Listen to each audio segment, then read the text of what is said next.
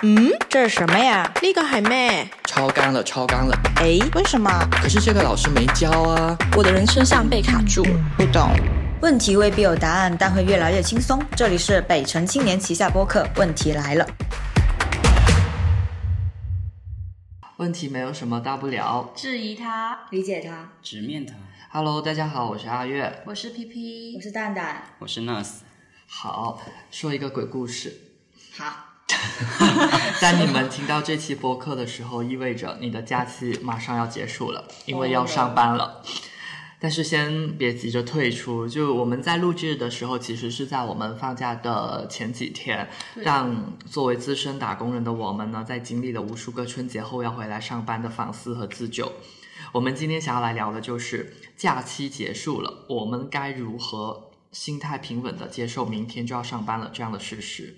其实不知道大家有没有发现，就是每年差不多这个时候都是咱们打工同盟叫苦连天的时候。嗯，就大家都会说不想上班，愿意用老一百岁来换来明天是假期这样的的 的。那我还是上班吧。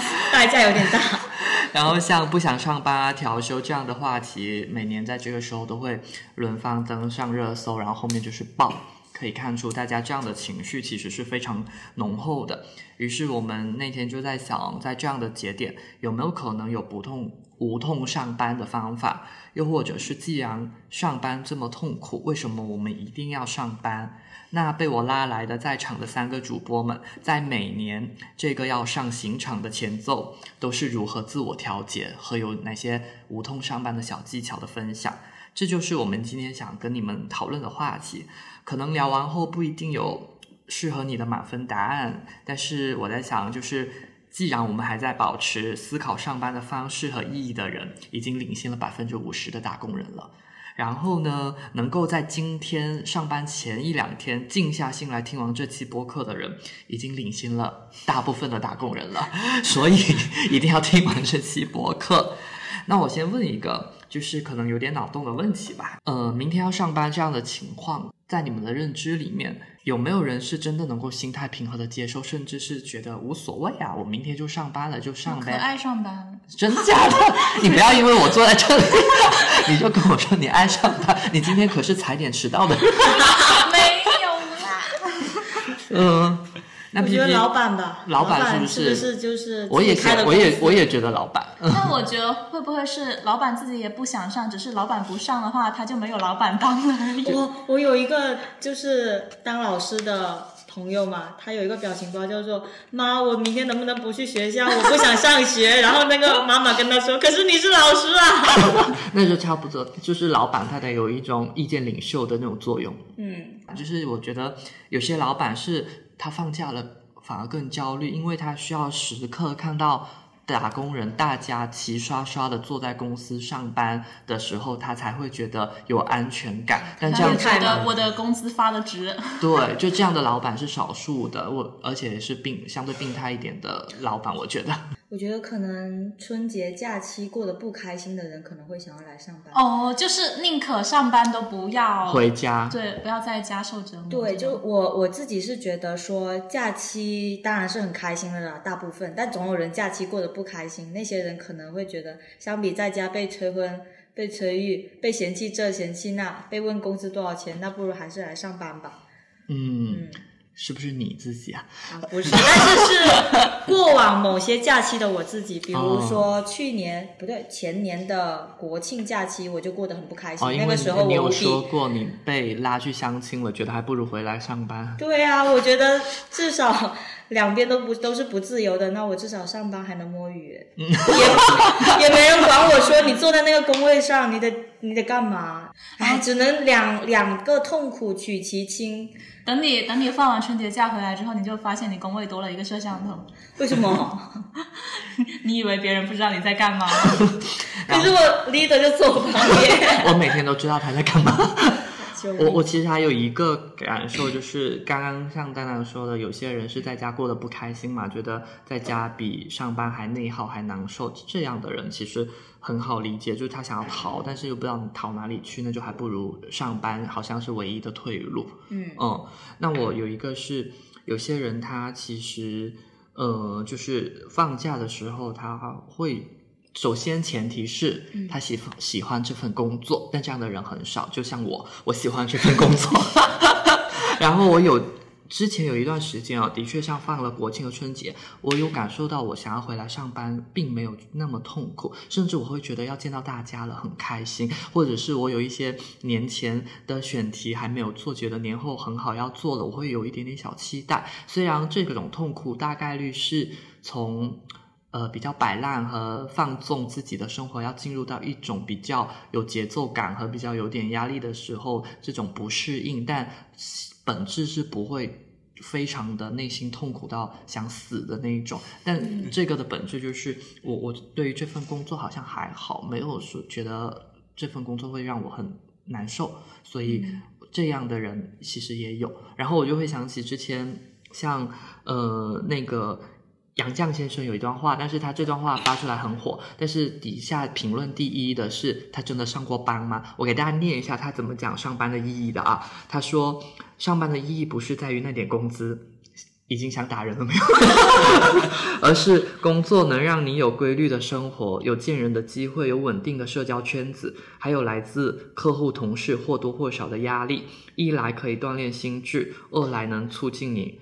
不断前进，不至于生活越来越堕落，也有一定道理。其实，对虽然听到第一句的时候还是想打人，但我觉得不适合于所有人人对吧可能是部分需要从工作中寻找意义，而且他真的能从工作中得到意义的人，而且那些人可能才适用。对，就是我刚毕业那个时候，很明显的感觉到，如果没有这份工作，我的生活应该会很没有很方向。嗯因为刚毕业的时候就是很迷糊，觉得我也不知道要干什么。休息的时候也不知道要干嘛，对对对感觉还不如上班有有秩序一点就。是上学，你还是有一个系统帮嗯你安排，说今天做什么事情。然后你刚出来的时候，发现哇，今年全都是嗯，那个什么的，你就按着公司的那个节奏走，你还是有规律的。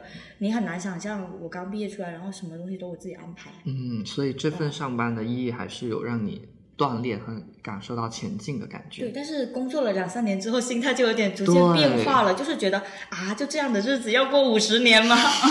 是 对，我们之中四个人有一个人是写他很想上班的，那跟你一样，但是你是口是心非，屁屁。对，我其实觉得像刚刚像刚刚蛋蛋说那个，就是我感受是有一种确定感，哦就是你确实包括我们其实读书的时候以及后来工作，其实它都是有一种确定感在里面，就就我我今天该干嘛，我明天要干嘛，你就会觉得有安全感。是，对，然后就是我自己，我确实，我其实我对明天要上班这件事，我我是没有什么抗拒心态的，我觉得很正常啊。就是我我的理解中，就是上班这件事，在我心中它就是自然的。他已经融入了你的生活的一部分了。这么对听下来，你是不是春节假期过得不开心？不开心也没有这么二元对立对了。可能还其实主要还是工作，我跟跟我做什么工作是有关系的，因为本身我确实我觉得我现在做的工作就是我喜欢的嘛，那其实它就能够冲淡掉很多就是你对于工作的负面情绪啥的，嗯，就是包括表达，就是因为主要还是写作方面嘛，就是它还是自我的表达，那它是能够让我有一些就是感感觉自己有存在感，我觉得这件事是很是很重要的。我觉得就是可能，所以这就是我为什么能够 心态平和去接受上班这件事一个很重要的前提。更现实的呢，就是我就是只有在第二天要上班的情况下，我的作息才会相对规律一点。是要用上班来让自己变得规律一些。对，因为我第二天我肯定我也不想迟到嘛，嗯，那我肯定我前一天我我是要早一点回可是你常。迟到哎。没有，我打卡时间没有迟到。今天这一期录的汗流浃背。那上位就可以剪掉，到时候 HR 听到我们这一期又要调整考勤制度。啊，最近也刚刚才颁布了新的考勤制度，是不是？那 P P 呢？你你是你是刚，其实刚在春节放假前，自己又放了差不多一个星期的唉，年休了假。年假，对，嗯因为他说他喜欢上班的，我二三年的年假一直没有用，然后就积积累到了今年的一月份的时候，然后那时候我刚好生日嘛，就一一口气把五天年假都请完了，所以加上前后两个周末是一共有九天的假期了，超级爽。然后我我那个假期就九天，我跑跑了四个城市。从呃广州跑到深圳，然后深圳到香港，然后到了上海，然后从上海又回了香又回了香港，然后就是感觉在外面一直在飘，就是一直在流浪。嗯，我到后面我甚至有点想，哎，好累啊，好想回家，不想玩了。所以。呃，我在年假快要结束的前一天，就是第二天要上班的时候，我其实是还蛮心平气和的接受了明天要上班这种事。一方面我真的是玩累了，另一方面我觉得我已经拥有了一段彻彻底底属于我可以自主安排、自由活动的时间了。我在那那九天的时间里，把我想去的地方、我想做的事情，我都凝练在这几天，很像特种兵一样，全部做完了。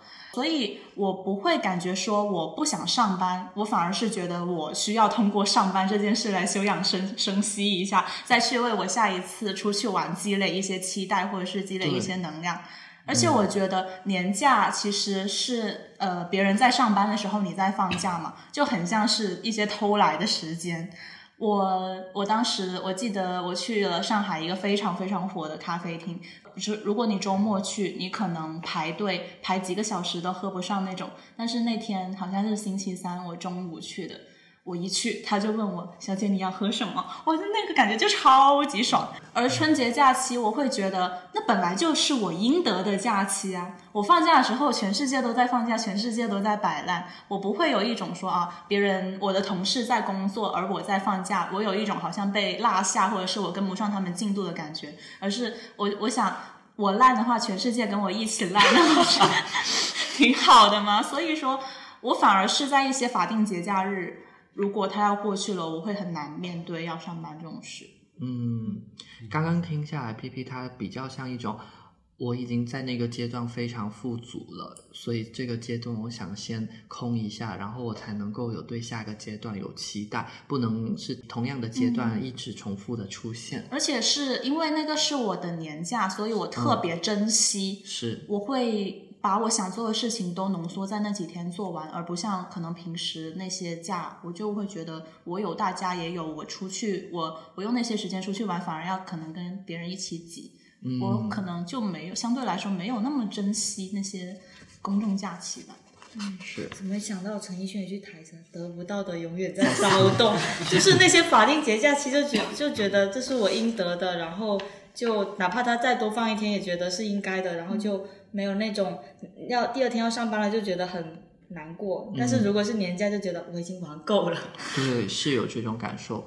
那其实刚刚大家都在聊到，就是呃，关于在上班前夕，或者是我们理解的有哪些人可能不太会厌倦上班这个事情，但我们或多或少都有一种情绪，是明天就要上班了，好像我们得准备点。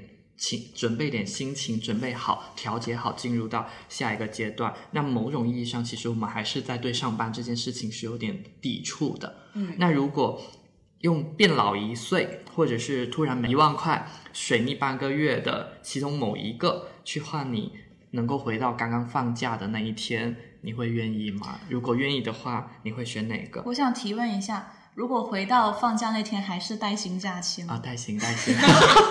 那我你就给了这个是吗？那我可以重新去自由安排吗？还是说像时光倒流一样，我所有的那些春节可以重新安排啊？哦，就是。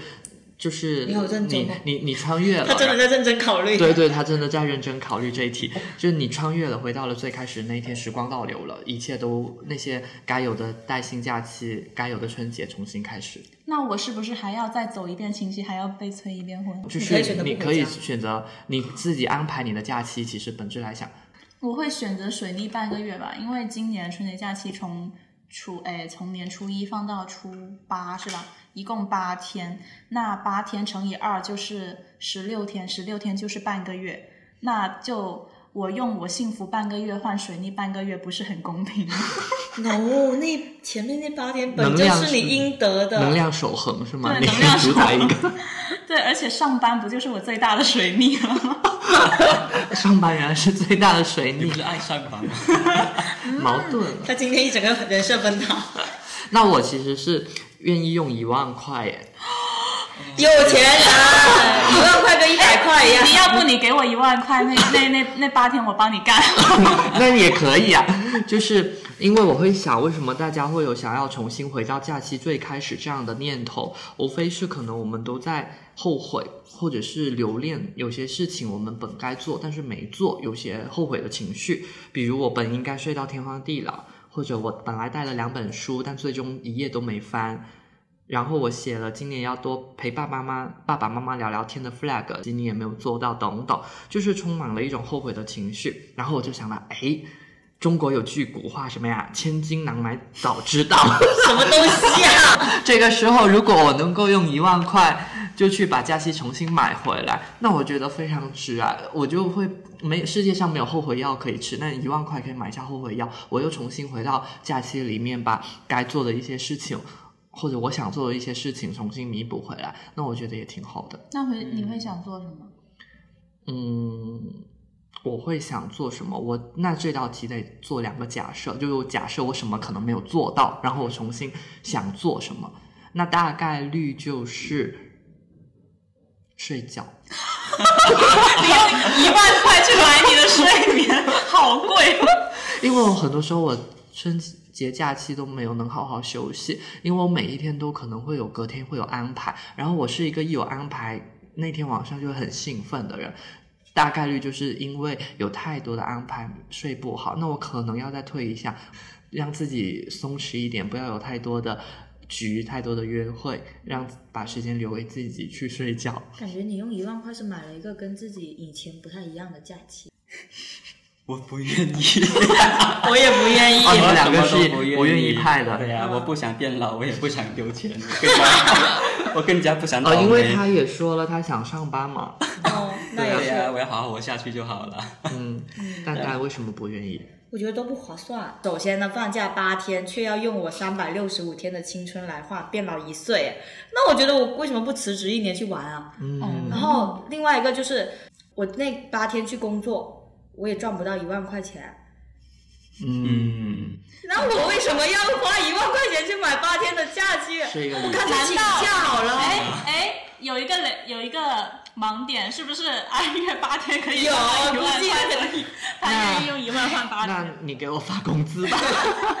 对呀、所以我就想，那我干脆请假好了，我再请个八天，我损失的也小于一万呀。是一个很理性的嗯计算然后方水逆。半个月，刚刚 P P 是说八加八等于十六嘛，但是前面那八天本来就是你应得的呀，你不是啦，只多了八它的重。点在于上班，就是它最大的水逆。哦，但是但是我这种人心态不是很好，我要水逆半个月，我觉得我至少得回魂休息半个月才划算。嗯但是我只放了八天呢，嗯不行。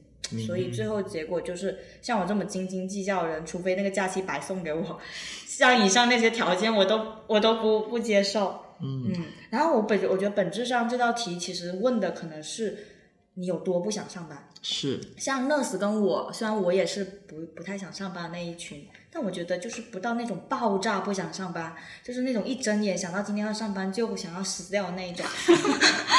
对你，想要这上班你要不还是别上了。对，就是嗯想要把走出那个家门，需要做心理建设这种，我觉得我还没到那个程度，嗯所以你跟我换那些条件，我会真的去细细的思考。但是如果你真的很不想上班，我估计真的就会有人会去乱就像。有人会，就是比如说像 P P 说的，水有些人真的可能觉得水逆。就是上班上班就会遇到各种各样的卡点，然后就觉得人生水逆了。那这份工作一定意义上可能也不适合他。没有一份工作每天都在水逆吧哎？我觉得这个问题真的可以是一个鉴定你这份工作的开心程度和喜欢程度我。只是单纯觉得一万块还好啦。啊，塞！啊，到时候评论骂你，你别哭哦。嗯，对，就像蛋蛋说的，其实这个这这个问题看似在就是呃做一些假设和和一些想象的东西，但是其实本质它也是在看我们对于这份工作以及我们一些排序，是这份工作真的有必要，就是我要花这些东西来抵掉它，那可能真的要想一想这份工作是不是真的适合你，对你嗯。愿意付出的代价越大，说明你这份工作越不喜欢，对 Oh。my god！这不开年我们给人家听这种好吗？没有啦，我只是更爱放假而已啦。开头谁说他喜欢上班？那其实，在很多时候，我们在上班的前一两天，就是像蛋蛋我他是会在假期的时候把一些公司的群都折叠掉的人，嗯但是。我们贴心的 HR 在每年就是 快上班的时候，他会在群里跟大家说，明天闹钟要调好哦，然后我们要明天相见啦，耶，可以见到大家啦。这个时候真的有那么开心吗？然后看到 HR 去发这样子的群通知消息的时候，其实内心的 OS 是什么？就在输输入框打出来又没有发出去的文字是什么？哎，我我有一个内心 OS，就是我每次放那种大假期啊，比如国庆啊，比如说那种五一，嗯五一五天也挺多的了，还有春节，就是我因为我是经常折叠群聊，有时候我们部门群都会被我叠起来，嗯，但是我一晃眼看到的时候会恍哦，我明天要上班，恍若隔就是世。就是你玩了好几天之后，突然发现明天还就是你原来还是个打工人来的。尤其是我一旦回到家哦，有时候玩嗨了，跟我那些弟弟妹妹们，我就有一种忘记自己是一个已经出社会的。那证明你玩的很投入啊，就是你这个假期休息的很好啊。对啊，然后那个短信就有种被拉回现实的感觉。嗯，有什么脏话想说的吗？就是、啊，没有啦，就是，但是我会想，因为那个时候他们大概都会说明天就给大家准备了一些开看年红包啊，哦先到先得啊。然后我就在想，明天红包我能够拿到几张红色的吗？嗯，还是太年轻了。还是那太 T 年 T 呢？我觉得蛋蛋是比较乐观的那种人呢，他放假真的会乐在其中。我放假，我就是从放假第一天就开始倒数我的假期我是过了一半就开始有焦虑为什么要了。倒数啊？就是开始在想一二三四五哦，还有四天要上班了，一二三四五六哦，还有三天要上班。我在嗯后半段的时候就开始进入焦虑，但是前面一到四天我是非常的松弛，觉得嗯、这个假期还很遥远，但后面就会一直在想为什么这么快，为什么这么快？嗯，哦，但是一旦要有这种倒数的概念，你就会没办法从那个假期里面抽离出来了。其实它就是你没办法又讲大道理一点，又没办法活在当下了。你老是去担心还没发生的事情。对我，我有时候假期玩的很投入，真的会忘记今天星期几的。嗯，我刚刚听出来了。好羡慕你哦！我真的会，我从小学的时候我就会开始倒数我的暑假还剩多少天，就跟那个高考百百百日倒数一样。对，但我其实我看到 HR 发发消息说要上班，我我的感觉很像在伤口上面撒了一把盐。但是我觉得 HR 他自己可能也是含泪发出那一条消息的。对、嗯他，嗯难道 HR 就会比我们更想上班吗？我觉得不一定吧。上班了。说妈，对我明天不想上班，可是你是 HR 呀。对呀、想让他撤回这条消息，我知道了，我知道了，再多就烦了。但是去年我们公司有个 HR，他是他也很很惨，就是他是临时接到，本来是没有说要搞开年活动这种东西的，但是他临时接到了这项通知之后，他在假期提前两天回到了公司去做那些游戏的布置。哦，对啊，假期回来开业活动也得有人去对安排和策划所以。其实 HR 挺惨的，辛苦的。辛苦啦，HR 同事们！如果在听这一条播客的时候，好惨。对呀、那我我之前在小红书看到一篇帖子，他说做新媒体的人放假前真的很焦虑。他说他已经准备了二十二条推文和十个视频，而且你在你在放假期间，因为你不会说二十二条都在放假前给它发掉，你会把它放在可能初一、初二、初三、初四。那你一旦发布了，你就可能会有去牵挂他，看他会有什么样的评论对。反响怎么样？所以你心情每天可能都有百分之五的心情是要把它挪给一点点工作的。嗯，是，而且如果就是你发的那个推文，在大过年的还有人骂你说你怎么写成这样，你就会更伤心。我就要跟他说，给我一对橘子，因为过年不能骂人。对，所以所以大家在上班前一天、前几天听到这些，不要骂我们好吗？因为我们也还在放假。对对啊，，所以我就觉得，那真的复工了的话，那其实无论工作和生活，其实都是可以更专注一点的。哦，对啊，那我就踏踏实实，我在工作时间内去完成我的工作，然后我下了班我，我就可以想，就是自己真的投投入自己的生活里面，就是一种自定义的平衡，我觉得也也是好事。哎，那我有点好奇，其实那老师是一个不怕上班的人，那你会害怕加班吗？哦，那加班还是会害怕。他的拍一拍就是拍拍他早早点点下班哎。每次周六他提醒我要不要发推文的时候，然后我就以示安慰的拍拍，然后他说早点下班，我就很 愧疚。你是不是想达到这种效果？没有 没有，其实就因为我觉得就是上班跟加班，我觉得我觉得是两回事啊。加班感觉已经破坏了内心的秩序。对加班的话，就是你的节奏其实就是被打乱打乱了的，嗯，它不一样。好，下一题。那我们多多少少都留恋了假期，像刚刚前面有人愿意花一万块，有人愿意水逆半个月，那到底是我们为什么会如此畏惧上班？上班最担心的事情是什么？让我们如此留恋假期？又或者假期给了我们什么东西？嗯我可以先先说，就是这一题，因为我是一个不是很想上班的人，就会很有感触。第一个是做小孩的快乐，嗯，对吧？就是我们回回到家的时候，其实还是有点特殊。对剥离出了社会的大人模样，回到家，其实，在大家族之下，很多人其实还是个小孩儿，嗯所以这时候做小孩多少还是嗯有一些丢掉责任感的快乐，不太需要一些我需要完成的目标，就无心没心没肺的这时候，嗯，第二个是。光滑的皮肤和饱满的精神状态，因为不上班真的是最好的医美。比如说你的胃口就大开，各种你整个人就不会长痘痘，整个皮肤就很好，然后精神皮都展开了。对呀、皮都展开，精神状态也淡淡，精神状态也非常好。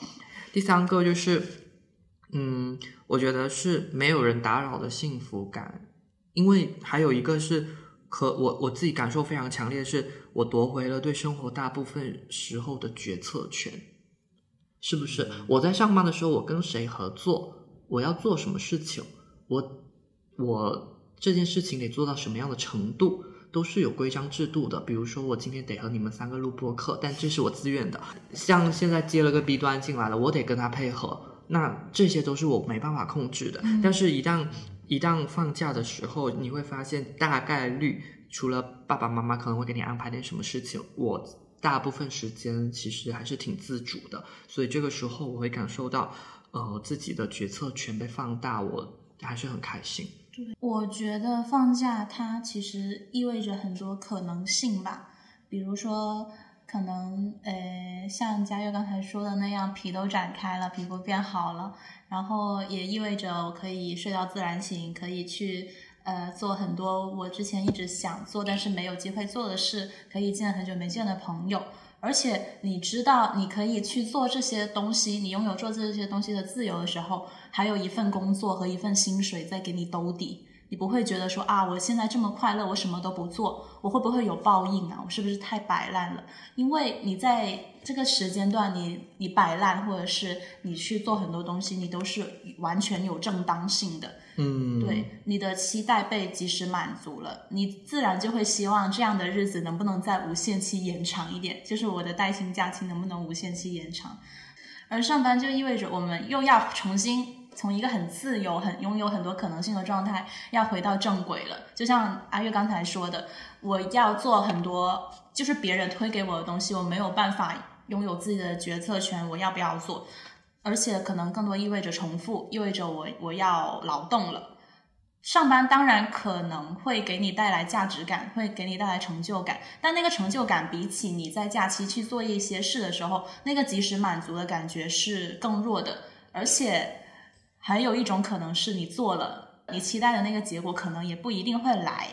而且我觉得，其实能够从工作中获得正反馈是少数健康公司的，就是呃。是少数人对，是少数人的幸幸运，甚至甚至说是特权。你要在一个真的是很健康的公司，你有很很好的 leader，你有很正常的同事，你可能才会拥有说我付出努努力就会得到回报的这样一种权利吧。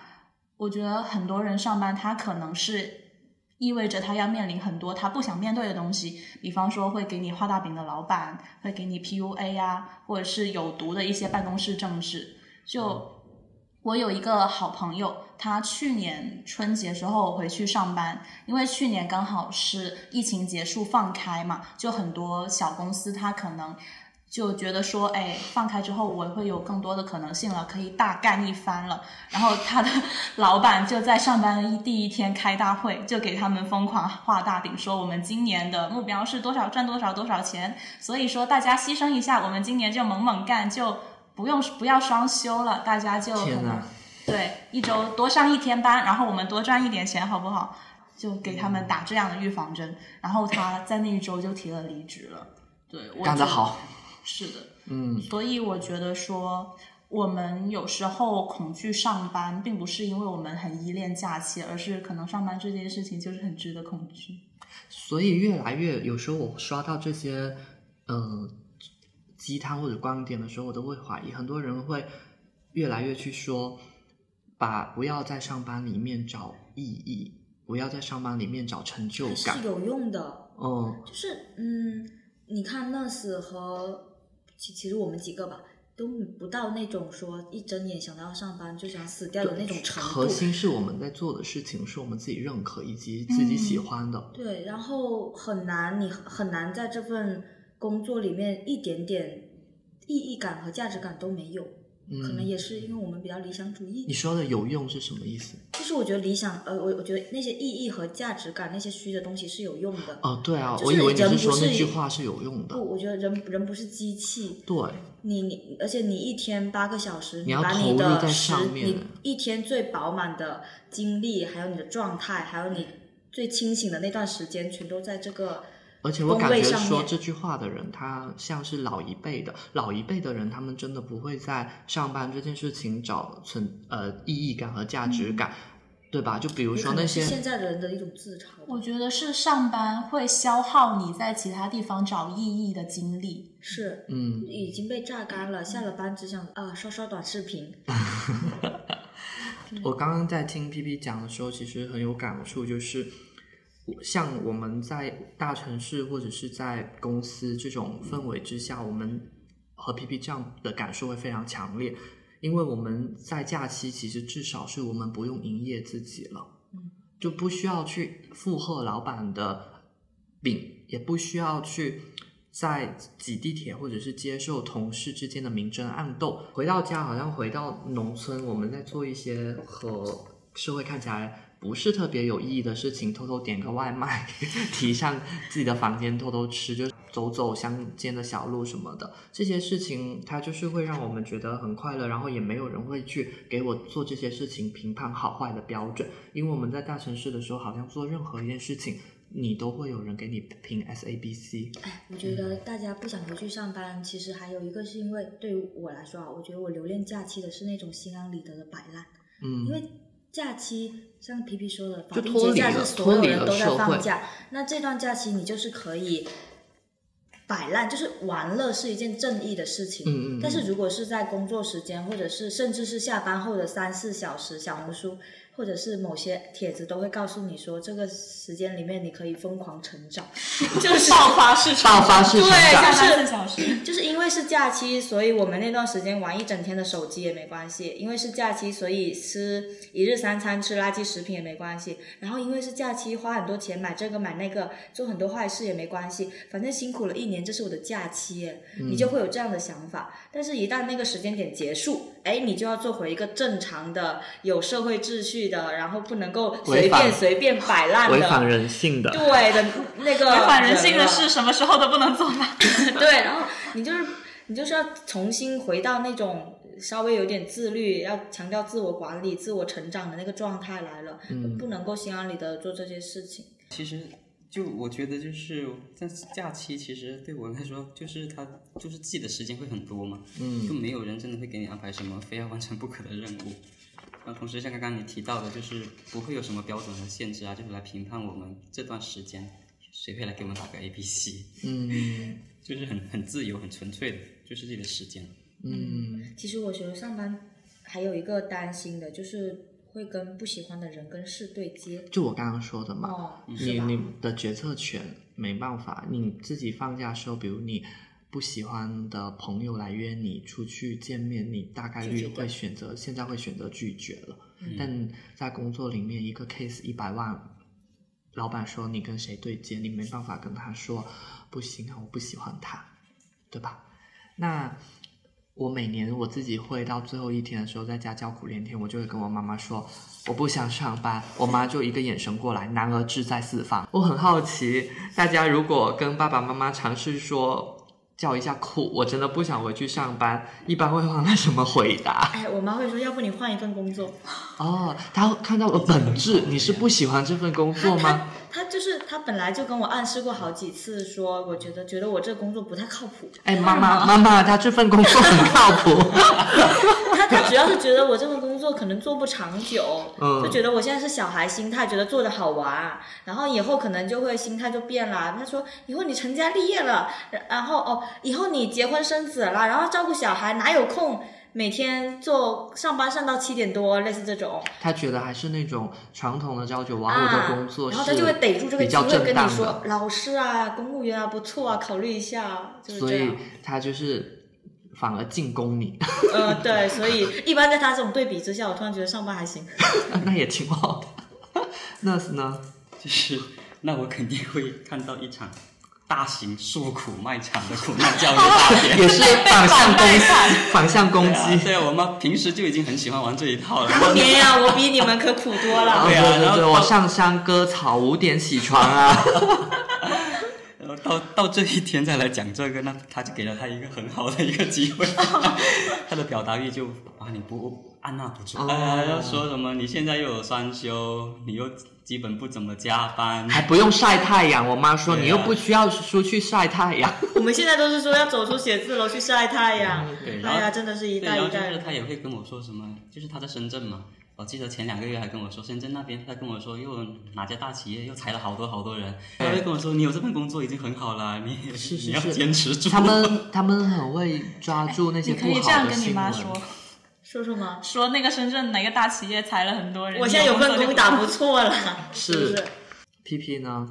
我我觉得跟爸爸妈妈说不想上班，是不是很像小时候说我不想去上学？被暴打一顿。我记对我记得我小时候真的跟妈说过我不想上学，然后真的被暴打了一顿。打完就想上学了，就觉得在家一点都不快乐。对，就拖着满身伤痕去上学。还不如不说。对啊，现在他肯定也不会打我了，但我也觉得他确实是一代人有一代人的苦难，他不能理解我的，我也不能理解他的。所以总结来说，老一辈是很难理解我们为什么有个班上还每天叫苦连天。以后的小孩会不会跟我们说我不想干嘛？我说我们当年还要上班呢。会的，因为每个呃时代每个人他都是有经有不一样的经历，然后我们很爱用这些经历去比较比较，或者是以这样的经历去看待事情的发展。嗯，大家的世界是不一样的。对，所以就是有感觉，在他们那个温饱都得不到解决的年代，他们的确有个厂子嗯，上。他们就觉得已经非常知足和满足了，你叫你叫苦都是不应该的，就会被说这种人就吃不了苦啊什么的。但当下我们其实在追求精精神层面的富足以及自我实现价值、自我价值的实现的时候，我们会去考量很多，比如上什么班、怎么上班、在哪里上班、和谁一起上班，其实都会成为我们的考量。所以可见，就是在爸妈那里不要去有太多的期待，他能够在这个问题上给你安慰。他他们大概率还是在社会的这种教条啊、社会的规训之下，有一套自己的认知标准，你很难撼动。对他们想的问题跟我们想的不太，我们现在会想自己开不开心，但是他们会想的是这个东西稳不稳定。有没有有没有完成它？哦，是的，对还是不太。我觉得我们其实也没有必要去撼动爸妈那一套，对，互相尊重就好了。是，所以给听众朋友们一个建议，尽量不要跟爸爸妈妈诉苦，说我不想上班，但偶尔在上班的时候，感觉还是可以爆点苦的，让他知道你没那么容易。有没有听众朋友说我不想上班之后，爸妈说我养你啊？哦，肯定我觉得肯定有的。我觉得能够说出经典。能够说出我养你啊这种爸妈，他们大概率的小孩已经不再上班了，应该在做一些 副业的东西。哦，就是一一种得到了之后呢，就爸妈就是觉得上班没有出路，这样的爸妈已经很很高维了。哦，有一种其实就是，其实他们的孩子是那种真的本来就很拼，然后爸妈心疼，我觉得是爸妈看得见他很苦很拼，而我们的爸妈是看不见我们，而我们其实平时也没有刻意让爸妈去看看见对，所以他们就会觉得你们这样还行对，所以其实我们互相也是不理解，甚至不太熟的一个状态。就会觉得哎，好啊，那没有真正的感同身受。对，既然在爸爸妈妈那里得不到有效的缓解方式，那在我们那就只能是自救了。那在上班的前一晚，可能哪些个人的自救和发疯行为曾经让你深表震撼？原来我做得出这样的事情，并且药效明显。我要说一个非常普遍，但是一点都不发疯的。我要提醒那些 J 人朋友们，千万不要在上班前一晚写工作规划了。啊！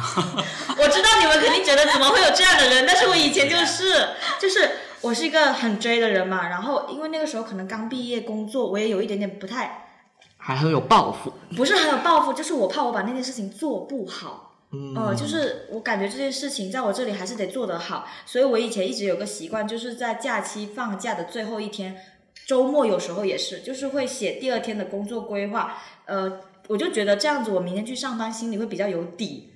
跟我一样，啊我我曾经也是，甚至自己公我都我都要被把自己感动了。公司没有要求 写周报，我自己都写周报。是啊，是啊，就是我觉得这个已经不是公司要求我了，这是我本人的一个工作习惯，所以我老是会去做这样的事情。但是有有有好几个晚上，就是我不够自律，然后我尝试过那个晚上，就是丝毫不想工作之后，我觉得好爽啊。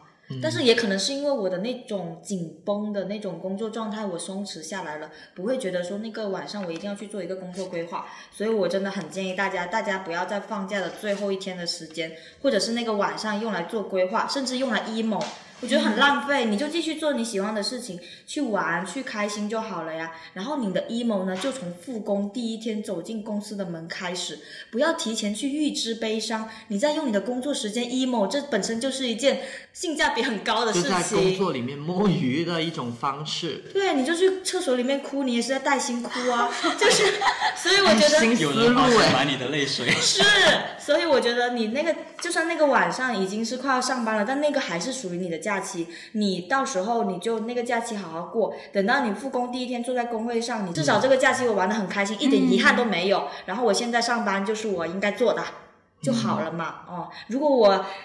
复工第一天，然后坐在做工位上，想到我昨天晚上还在苦哈哈的写什么工作规划，我真的会哭死。嗯，得不偿失。是的，对嗯，P P 呢？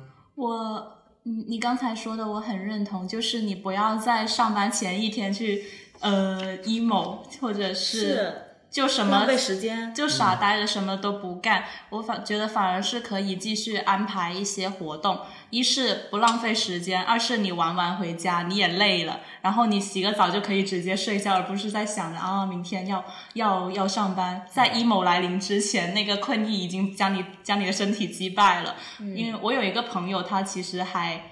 就就把这件事情贯彻的还蛮极端的。他是广州人，然后他是在香港上班嘛，然后他每一个要回香港上班的那个工作日之前，他都是星期天晚上。可能十点才从广州出发，然后十二点多才到香港的。我不给自己留一点空隙，就像有些狗啊，它晚上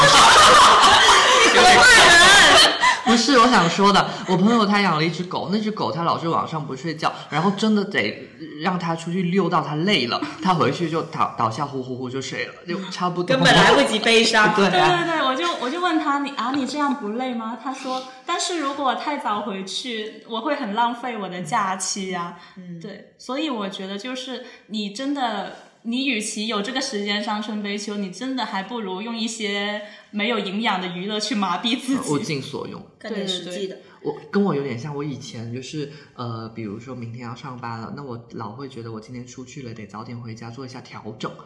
但哪有调整个屁！对呀、我现在就觉得完全不需要。你看，我上一周回到家十一点了，而且是从湖南赶回来，我就利用我的周末直接飞呃，直接坐高铁去了湖南，尽兴的玩了两天。哪怕有一天是周日，明天就要上班，我都不觉得今天我不能爬山，我不能干嘛，我不能干嘛，我得留体力，明天上班或者我就没有想做什么就做什么。回到家十一点多洗个澡睡觉，明天上班。但是我可能我觉得可能也是因为咱们现在就是熟练打工了。因为我刚毕业的时候，我真的如果我那个工作规划不写啊，我就老觉得明天我从来没写过。手忙脚乱的，很害怕明天出什么岔子。该出的岔子大概率还还是会出。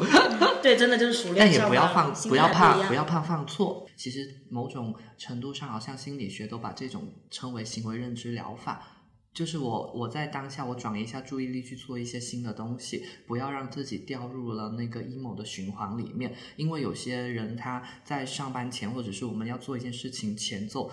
很 emo 的时候，emo 的时时候你是没有动力去做别的事情的，大部分人。但你越没有动力去做别的事情，你就越陷入 emo 里面，所以你就会一直循环。然后行为认知疗法，它就是让你去做一些其他的事情，转移注意力，让你在这样的事情里面找到了能量。哦，所以我觉得这是一个很好的办法。嗯，那我们刚刚其实在聊的这些方法，好像都是一种短时间内让你不那么阵痛的感觉。但是上班它是一个我们还要上好几十年的班，如果每一次好像我们都需要慢慢去习得这些呃小小的自自我自救和自我治愈的能力，也不是问题。但有没有更理想化的情况，就是如果要上班，它是一个一生可能永不可逆的事实，有没有一些什么样的办法可以让我们上起班来不那么的痛苦？嗯，我写了六条。你真的是一个成熟的打工人呐、你说吧。首先，我觉得第一个要在公司找一个搞笑的同事搭子啊，那是说我吗？啊，两就两就两个人一起搞笑。就我觉得一个 两个人一你起是来搞笑的，不是来上班你是来。搞笑的吗？就是一个，我觉得一个至少至少一个吧，然后一群就更好了。就是至少你们明你你们明天相见的时候还能笑得出来，就嘻嘻哈哈的，总比总比一群人来上班面无表情或者苦哈哈的那样好还是同事氛围。对，然后第第二个，我觉得建议公司整点好玩的开开工活动，你至少让大家明天有点盼头期待，小期待，觉得说有个东比如说西，有个活动在等着我。第一名到公司可以拿一千块红包。啊！你看，明天都有盼头。我上次听 Kiss 他说，他之前有一份工作，他的开年活动持续一天的哦，他们那天就是不用上班的，就是楼上楼下的一直大家互相串门，然后斗力士。像个过渡，所以我觉得很正常，大家谁放了这么长一个假期回来，然后马上就能进入工作状态的，而且很多业务什么的其实还没有马上开始启动，所以那个开工活动其实可以好好整整。第三个就是我觉得午餐晚餐给自己整丰盛点，不然到时候和春节期间大鱼大肉相比，真的是 要 emo 了。尤其是当你又吃了那一个去年一直在吃的楼下的某家饭店的，你真的会觉得很苦这个日子。刺了，被刺了。对，第四个我觉得就是下班后可以开始写周末计划。你们追人真的很爱写计划，就是你他也就是想可能有，种盼头吧。对，就是你下个假期要来了，嗯，撑个五天。第五，我觉得暗恋同事的有福了，就是可以去跟他说一声新年快乐，对，让你让你可以今天来上班的时候觉得哎有个事情可以干，可以期待一下。所以我建议单身的打工人可以找个同事暗恋一下，这样子，这样这样子的话，你开工你就会有点开心，还有点粉色的泡泡。然后最后一个很无厘头，最后一个比五第五个那个正经多了。我觉得就是要有一些升职加薪的可能性，不然这个班跟去年上的没没什么不同，你自然就不会有什么动力啊。感觉淡淡的六条理论总结下来都是胖头，就是不同程度的胖头，比如升职嗯加薪的胖头，看见搞笑搭子的胖头，或者是暗恋的同事的胖头，或者是开门红的胖头。苦中作乐。对，在苦在玻璃渣子里面找糖吃，嗨呀嗨嗨，听起来更惨。也没那么惨啦。可能 P P 有不一样的想法呢，没写。真的啊、节目效果了。你这一刻没有任何想法，好吧？那我很有想法。其实这一题我我我是想最有表达欲的，就是我知道他没写了，我故意问的啦。嗯，我会去想，就是呃，大部分人他为什么不想上班，或者是觉得痛苦？可能我们在做的这几个的确是幸存者偏差，因为我们在做的事情是自己还是比较认可、喜欢的，因为我们在做呃自己觉得想要表达的人群、想要表达的内容基本是吻合的，嗯，所以我们就。还好，但是可能大部分人他们其实是不认可自己的工作，然后也在很长的时间里面，在不不好的职场氛围、不好的 leader 管理下，陷入了无限的内耗，找不到价值。我觉得这是很多人对于上班为什么痛苦这件事情会有的一种状态和原因。嗯。然后我之前看到网上有一个段子嘛，就是现在的年轻人在一家公司待过三年就是老员工了，所以很多人都相比于那个时代的人来说，他们一份工作真的是可以做十几年，打工到老了。但现在年轻人可就是频繁通过跳槽好像缓解一些阵痛，但是该面临的问题好像并不会因为你跳槽了就能够百分百去解决，甚至只是换个地方内耗都有可能。这个 B 班到底要上到什么时候，是很多人在。常常挂在嘴边的一句话。前阵子我我就看了一个梁娃老师的视频，我觉得老师对于这个问题讲的很好。他说，当然他把这件事情可能会去，呃，归因到其实很多人是因为不能够做自己喜欢的工作，其实还是呃找不到自己的热爱。但其实很多人并不是生来就能够把自己的热爱变成工作的，因为甚至很多人都不知道自己的热爱是什么，这是一个很普遍和很常态化的。情况，很多人是他先工作，在磨人的工作里面，他慢慢的发现了自己对什么兴奋，对什么是有感受和那个能够完成正反馈，呃，完成这份工这这项小小的任务，并且得到正反馈的。所以这个工作它本身并不是从一开始就让你热爱，特别是我们刚毕业的时候，很多时候其实是我们为了生存。就像我们的同事，呃，我可以说他名字，就是像我们的同事舒夫佳。他这个时候其实就是处于非常迷茫的状态，他面临着要毕业，可能喜欢自己在喜欢与不喜欢之间都还在徘徊。但有时候你坐着在前面，你可能先想要我有一份工作可以满足可能我毕业后的一些开销，但在这个过程，你可能慢慢的去习得了认知，我自己喜爱的工作是什么哦，喜爱的，或者是至少认知了我不喜欢的对。我觉得这是这有一定会有这个过程，然后你也一定会是在有某个契机啊，或者是某一个事件里面，这个工作让你有了新的体会，发现可能这个社会某些需求，比如别人的情感需求，别人的呃精神层面的某些需求，刚好也是能够你去解决的。你在这个时候，你就会找到了自己内心真正想做的事情，和社会与个人两者有了一个连接，不会觉得自己很飘摇。嗯，我觉得是转你这么一说，我刚刚。感觉是转换心态，因为我觉得现在很多人，包括有时候我吧，就我老觉得上班就是给老板打工，但是其实反过来想，你上班就是你想要在这里得到一些什么东西。是，然后比如说这个班我上的不开心，为什么不开心？这个班我上的不喜欢，为什么不喜欢？如果你能想清楚，说那比如说这个环境不适合我，这份工不是我想打，那你就去找下一份。就是上班它可能是你的一个手段和平台。对。我刚刚前面一直在分享，就是你兴奋点的东西。我我之前都是没有这样的意识，说我要在我的工作里面去 get 到我兴奋点，或者我的心流时态是什么。但有时候这些东西它就是藏在我们的潜意识里面的渴很渴望的事情。但我们有时候常常冒出了这个兴奋点，比如说我看到了我很想做视频，或者是我。做了自己一个小小的视频，觉得兴奋，我想申请，我想做视频这项工作，但我们又会觉得，呃，一些外在的因素把这个事情给抑制、抑制下去了。我们往往会因为很多外在把这个事情抑制住，觉得我现在先安于现状也还不错，不一定要去发生什么样的改变。但是当你去冒出这样的兴奋点，或者是觉得哪件事情有不对劲，其实这时候你的潜意识就长出来了。嗯，所以。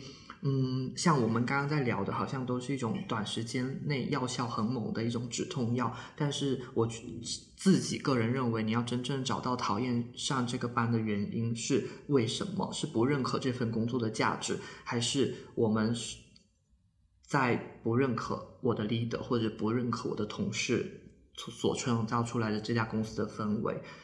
所以这时候更多的可能是像刚刚 P P 说的，我们是在这份工作里面去找到工作之外的东西。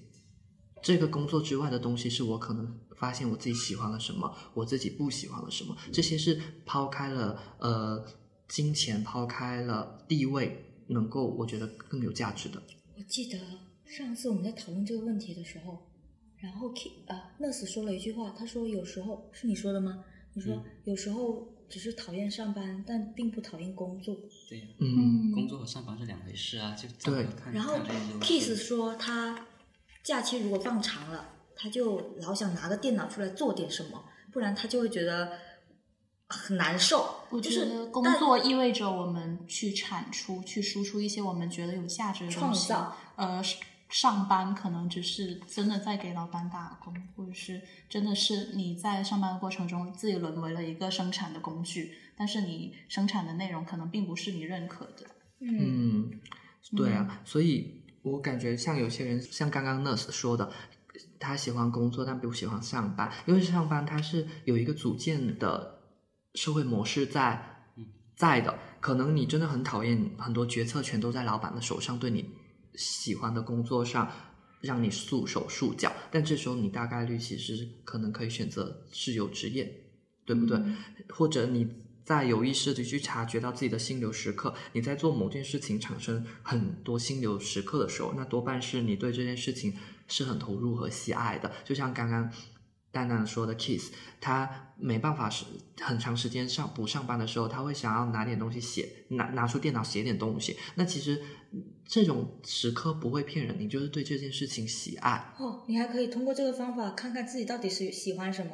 就连你在放假你都想做这件事，那说明你真的还是有点喜欢。嗯你已经没有觉得它对我来说是很痛苦，或者是它要和我的生和我的生活和假期区隔的那么开。甚至我在假期，我可能自己会想要写写笔记或者写写一些分享。那这就是你证证明了你在热爱里面找到了一些方向和能够去谋生的契机嘛。嗯，说一个很搞笑的事啊，就是以前我老觉得我以后要嫁一个厨师，因为厨师很会煮饭，他们就就是那我每天都能吃到好吃的饭。但是我有一个亲戚真的嫁了一个厨师哦，然后那个厨师回到家不煮饭的，他觉得他又进入那个厨 房，他就觉得 我又在工作，那我对，然后他们家的饭全都是他老婆煮的，他老婆厨艺肯定比不上。厨师比比比不上那个男生，但是那个男生愿意吃，他说真好吃。不然他说不好吃，他就要自己煮。对，而且他觉得不是他煮的东西就是好吃。嗯，我感觉真的就是很搞笑。我听下来觉得很难过，就是呃，厨子不想回家给自己的家人做饭，嗯，我觉得我们打工人实在是太会自我攻略了。我们明明上班这么痛苦，我们还非要从上班中找到意义去去 push 自自己继续上班，好让就说服自己上班这件事情还是有价值的。嗯是不是因为可能在整个结构体系来看，大部分人还是要通过上班这一件事去谋生，或者是去让自己在这个社会里面找到一个立足点？是对，我觉得可能我们除了上班之外，去实现、去自我实现，或者是去存活的方式，或者是评判标准都太少了。对所以，即使我们不要上班，就是不是，即使我们不想上班，我们还就是要自我攻略说，哎，上班还是有很多优点的，有点 A B C D，但是我们就很难想象。我觉得可能很很少有人能够一毕业就不上班，嗯甚至是极少的。但有些人就是，呃，上班，然后他上着上着有了其他一些觉知和之后，才有了新的选择。我会觉得这个上班也是一个自我觉察和自我探索的一个过程。像很多人上了一年班、两年班，觉得自己，嗯、的能力很很好，自己想去创业，不想用这样在这样的公司这样的结构体系之下去有点为老板打工的意思。但也有人觉得我想要去远方和自由，那我选择在可能不同城市去安居去。工作上去做自己想要的工作，那我觉得好像大部分人都是先有了上班之后才有了这样的觉察，但那些能够一毕业就非常清楚自己就是要去创业，自己就要去做自由职业或做数字游民，去体验不同的城市的生活，并在那个城市做点事情，只要自己能够生存下来就好了的人，是极其少数的。就是我们一定会被外，哪怕是内心有这样的声音，很多时候都会被外在的规训和外在的大环境抑制住自己。所以我就是刚刚上面我是我我看了梁永安老师他视频的内容，然后我看完有一个感受很深刻，就是只要我们不明白，也没有把我们一生热爱和挚爱的东西和物质需求做好优先级的排序，那绝大部分我们还是会因为外部的环境去关掉自己心之所向的这扇门，就是我们一定会因为外在的很多东西排在了我们真正想做的事情的前面，然后去关掉了自己心之心之所向的这扇内心的门。所以我其实我看完那个视频的时候，还有今天在聊这个，我也觉得很难受。但是，而且大部分人是最后都会去选择群体认可的安身之路。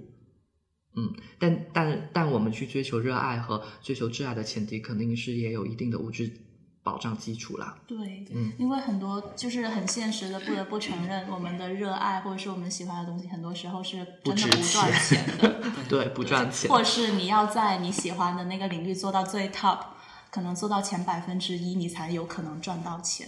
我们大大部分时候都可能是需要依赖一份自己不不那么喜欢，但至少不那么讨厌的工作，去维持自己的生活。嗯，这个我就真的很有感触，你说，就是我是因为家里条件很一般嘛，就是刚从实习开始，其实压力就蛮大的，就是我很急于一定要找到一份至少能养活我的工作，不需要再跟家里拿任何钱。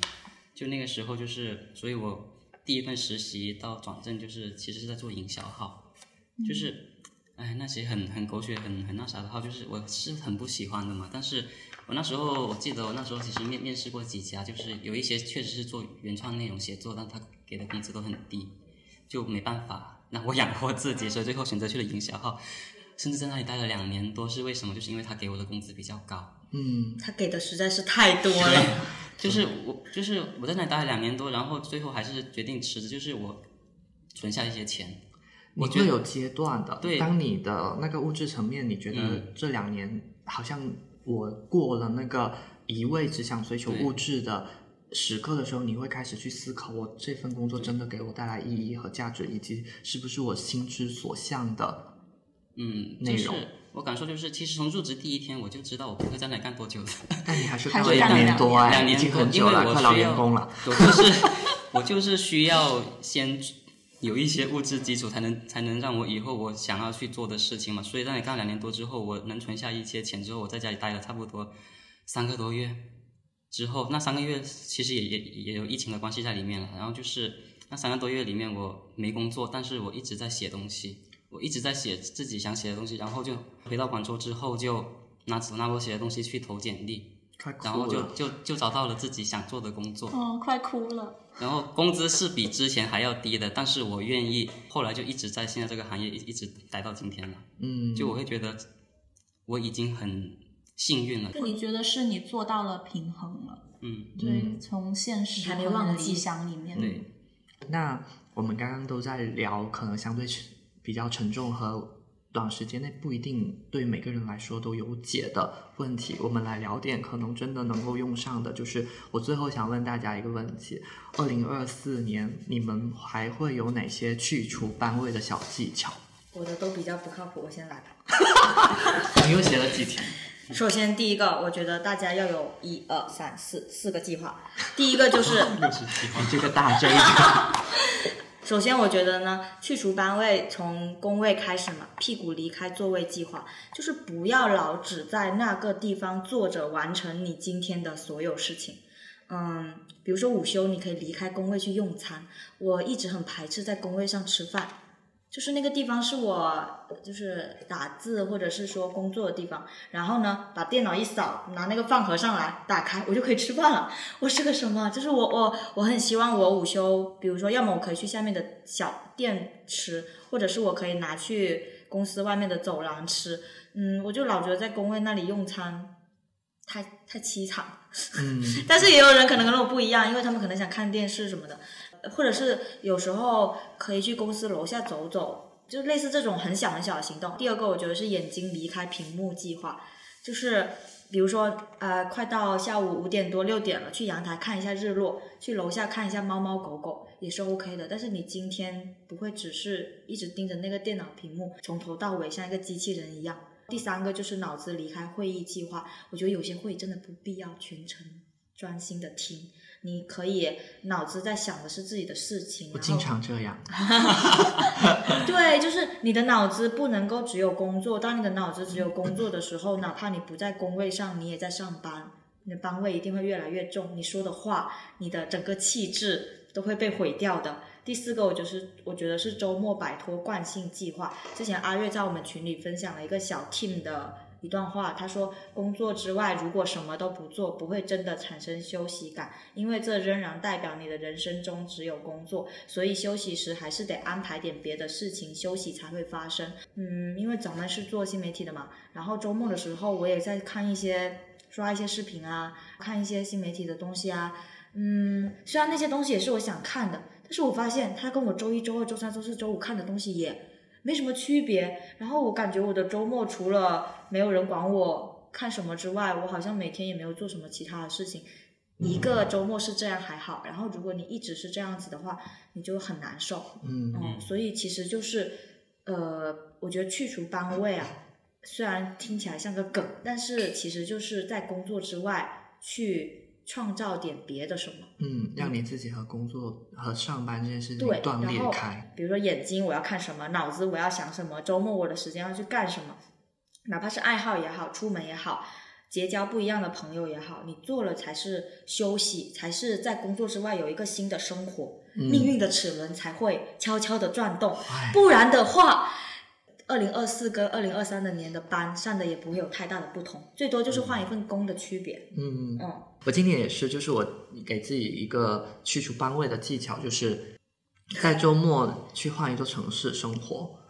我不是买了随心飞嘛？随心飞它有效期是三个月，三个月大概就是十二周，我大概应该会有六次飞行去不同的城市过周末。比如我上上上周我就去了湖南的郴州，去过不一样的周末生活。因为为什么我想做这个决定呢？因为我觉得哪怕我周末在广州，仍然可以找到很多可以做的事情，但我会发现那些路可能我我已经走过了，或者是这些路就是我上班时候会去走的路，它某种意义上没办法完全。断裂我，隔绝我在这座城市的留下的一些打工的班位印记，所以我决定去一座完全陌生的城市，可能随便一家小店我都会觉得很有意思。不仅是去除班味，它更大的意义是帮你可能丰富了你整个人生的。对对对，还有人生的不一样的体验和看见。之前那封辞职信叫什么？世界那么大，我想去看看。好 我觉得，我觉得很少有人能像那位姐妹一样，真的辞职去看看。那我们就周末去看看呗。嗯，嗯你现在不去看，以后也不一定有机会。就是现在，朋友们。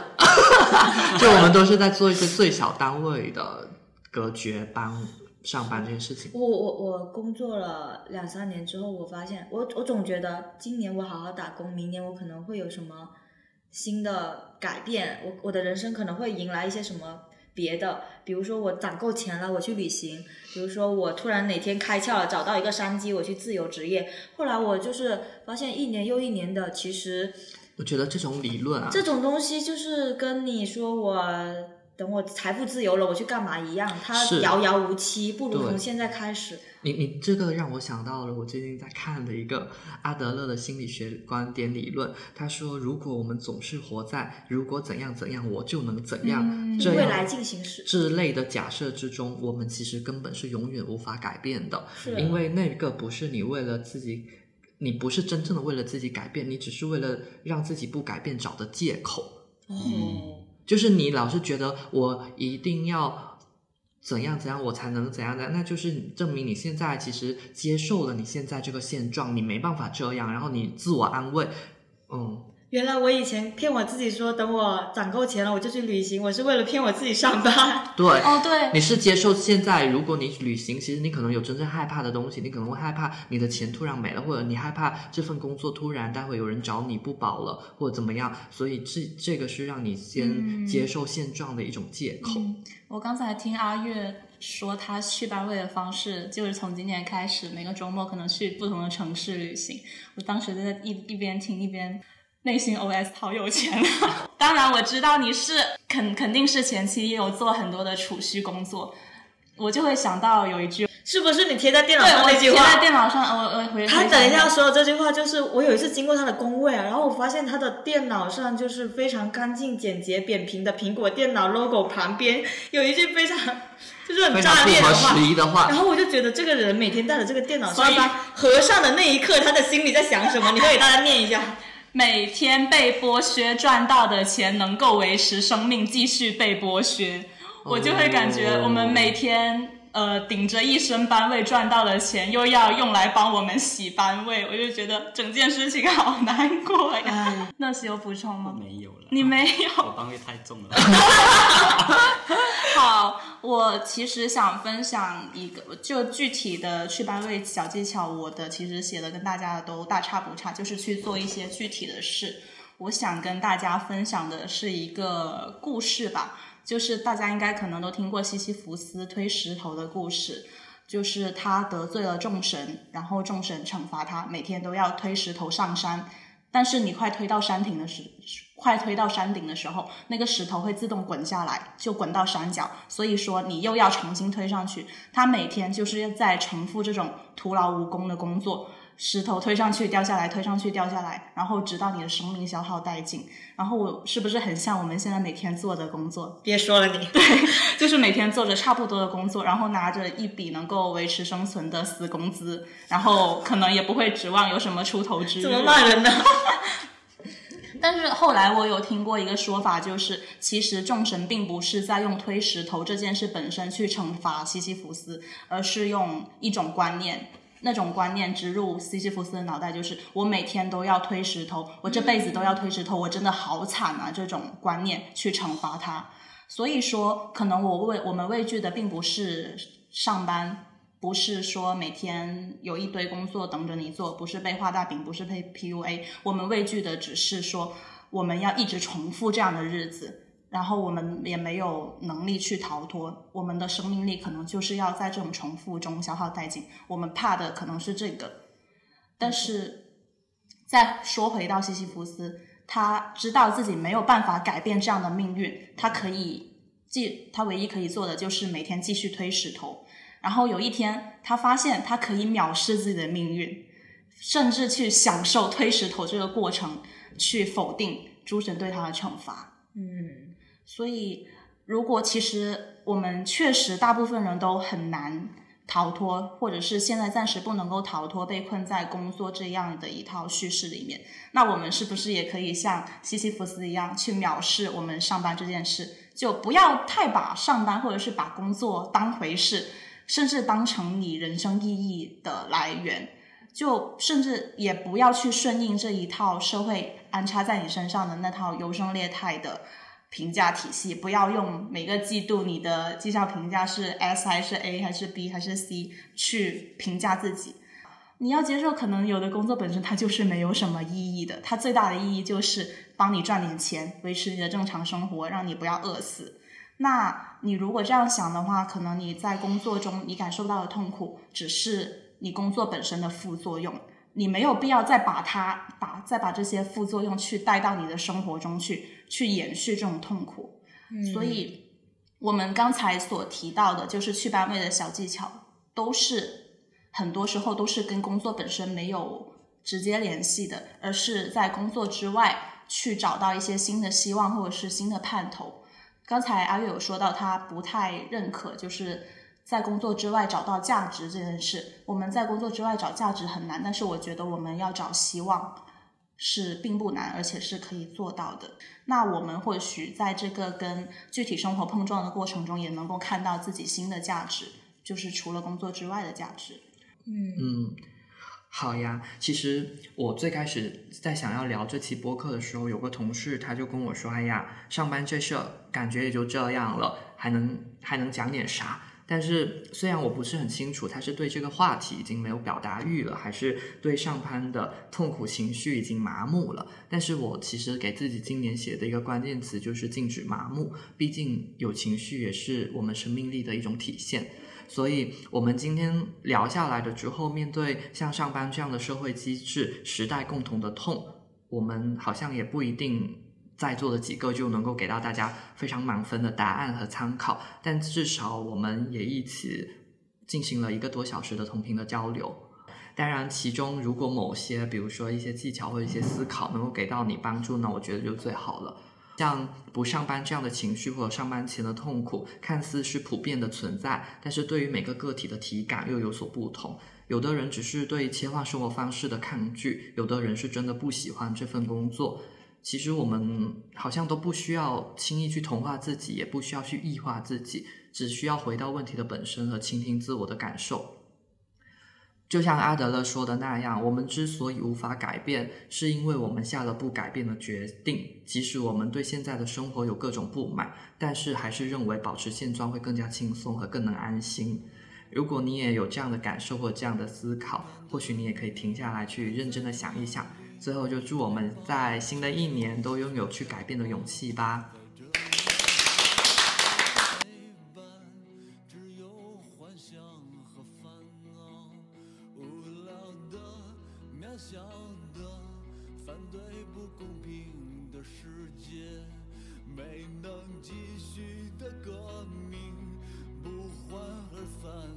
告别，我倒下